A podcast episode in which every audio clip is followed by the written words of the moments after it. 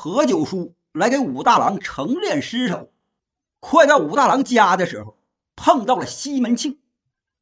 西门庆离老远就说话：“哎呦，九叔，这是干什么去啊？”“啊，我去前面成殓那卖烧饼的武大郎尸首。”“九叔，请借一步说话。”何九叔跟着西门庆转过子时街，来到拐角处一个小酒店里，俩人在一个小格子里坐下。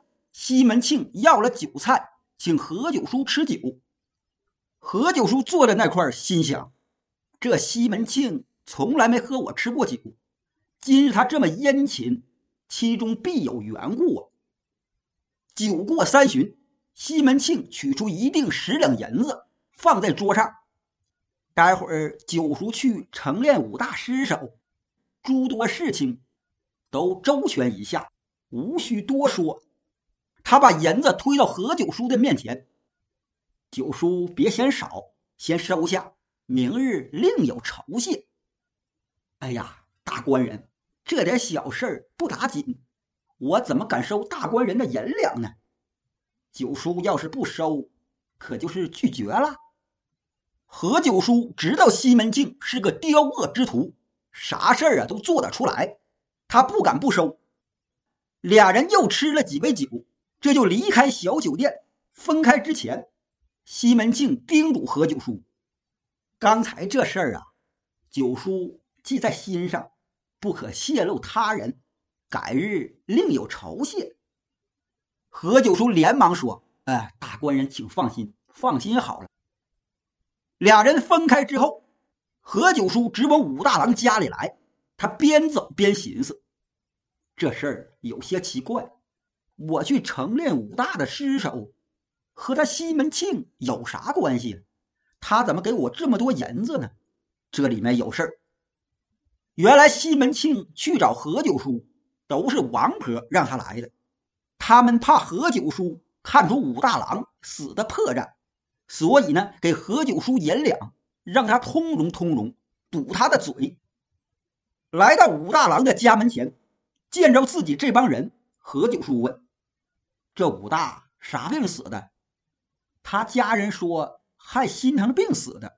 哦。何九叔进到屋里，见着王婆。王婆一看，哎呦，九叔过来了，我们已经等你多时了。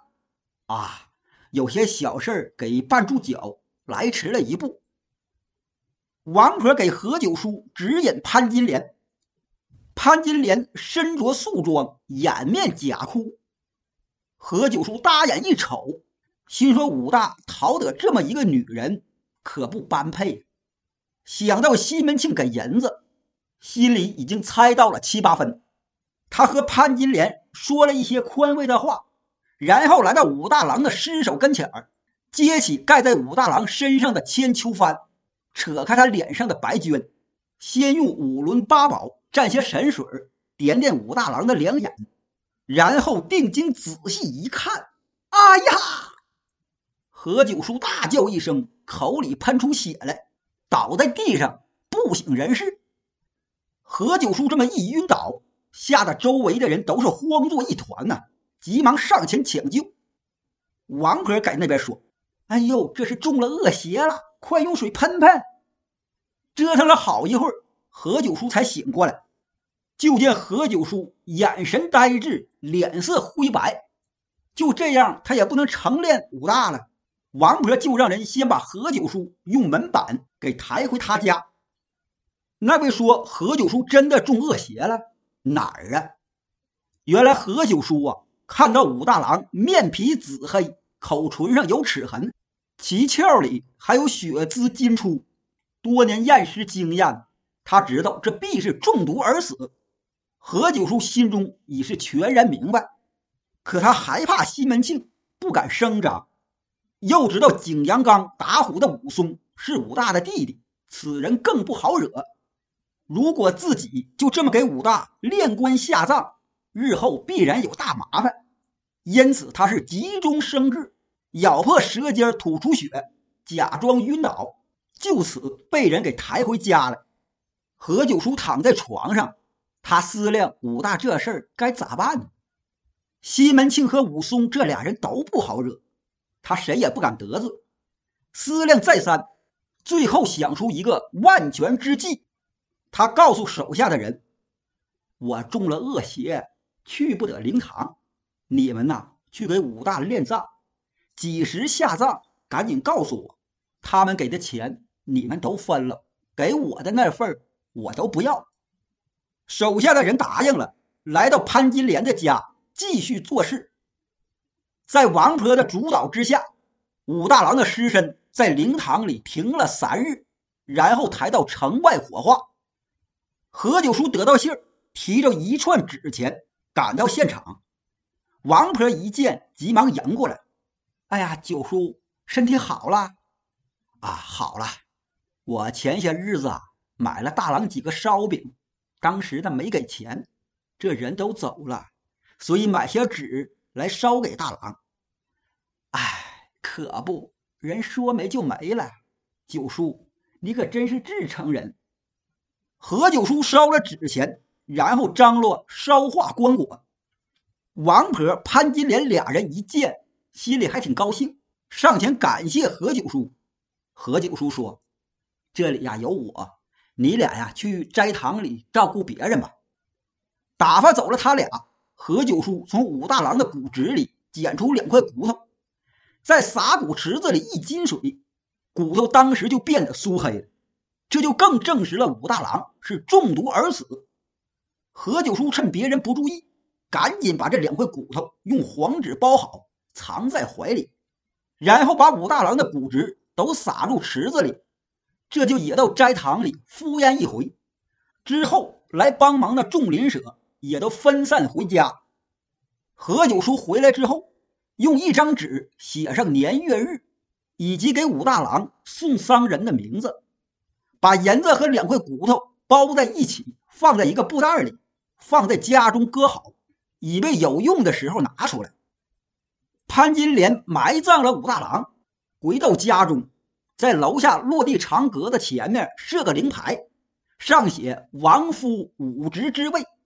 灵床子前点一盏琉璃灯，里面贴些经幡、纸钱垛、纸金银锭等一些祭祀之物。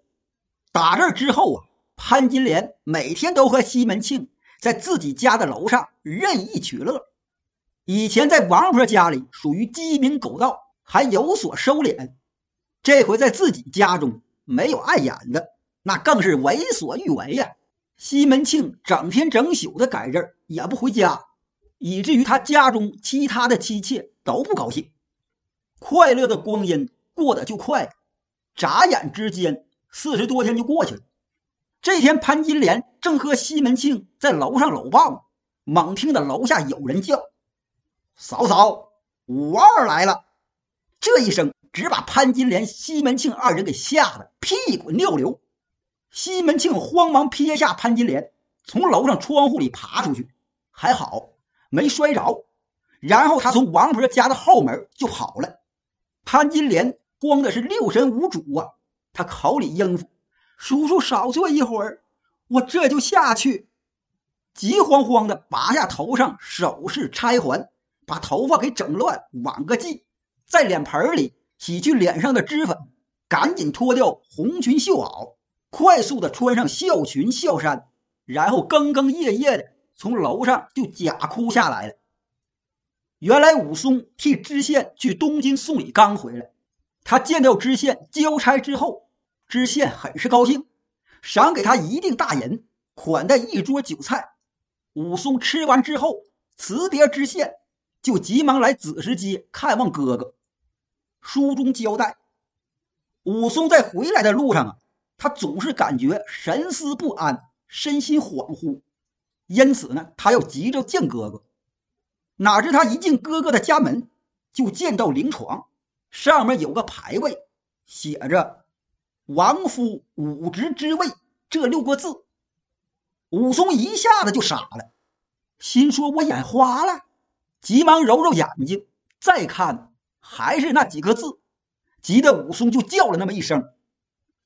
见潘金莲哭着下来，武松一立眉毛。先别哭，我哥哥什么时候死了？得的什么病？谁给医治的？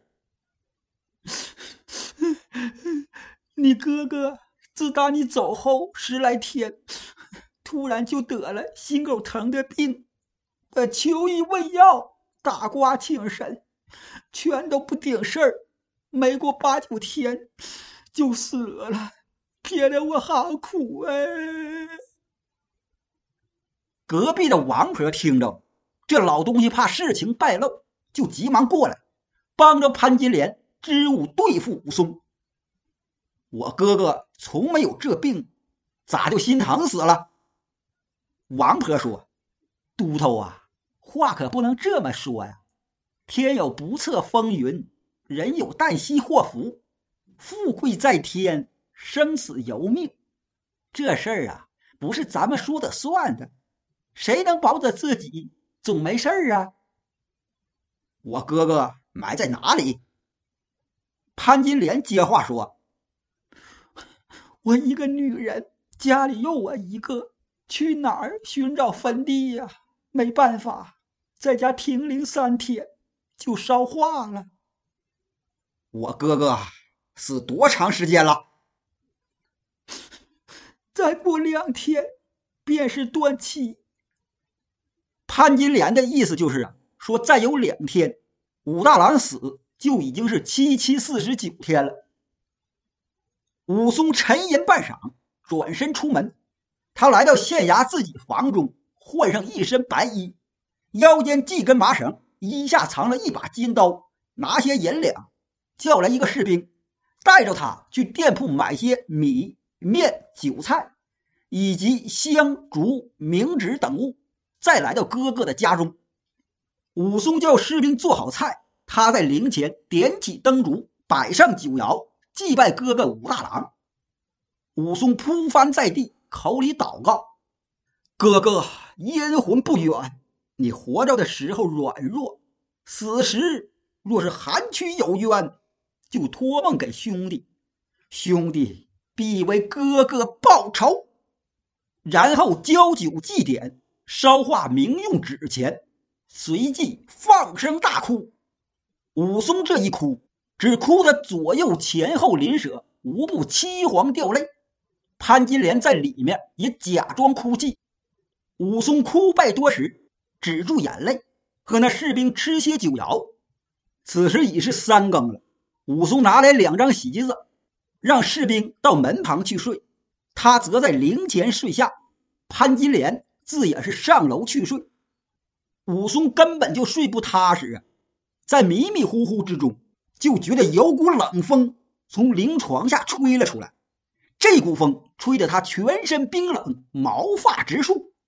接着就见一个人从灵床下钻出来，口里叫：“兄弟，兄弟，哥哥死的好苦啊！”武松一个机灵，坐起身，哪有什么人呢？可那声音却是听得真真儿的，明明是哥哥的声音。武松暗想，这定是哥哥托梦。看来哥哥这一死，必然是含有冤屈。好，等天明，我再做计较。眨眼天就亮了，那士兵起来烧水做饭，潘金莲也下了楼。武松问潘金莲：“我哥哥有病，吃的什么药？我这有药方。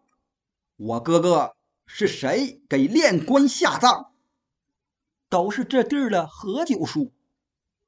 我先去画卯，一会儿就回来。”武松带着士兵走到子时街口，他问士兵：“你可认识何九叔吗？”“呃，认识，认识。他家在狮子街巷内住。”你领我去。士兵领着武松来到何九叔的家门前，武松就让士兵先回县衙。他上前敲门：“何九叔可在家？”武松求见。这个时候，何九叔才起来。他一听是武松来了，吓了一大跳，心说：“武大这事儿发了。”他连头巾都顾不得戴，急忙取出那包银子、骨头带在身边，慌忙打开门。哎呀，武都头，什么时候回来的？我是昨天回来。何九叔，我有话和你说，请一尊部跟我来。好，两个人来到巷口一家酒店里坐下。武松叫小二打来一壶酒，请何九叔吃。何九叔说：“我还没给都头接风，反倒相扰都头。”何九叔不必客气，请吃酒。我武松有一句话要问。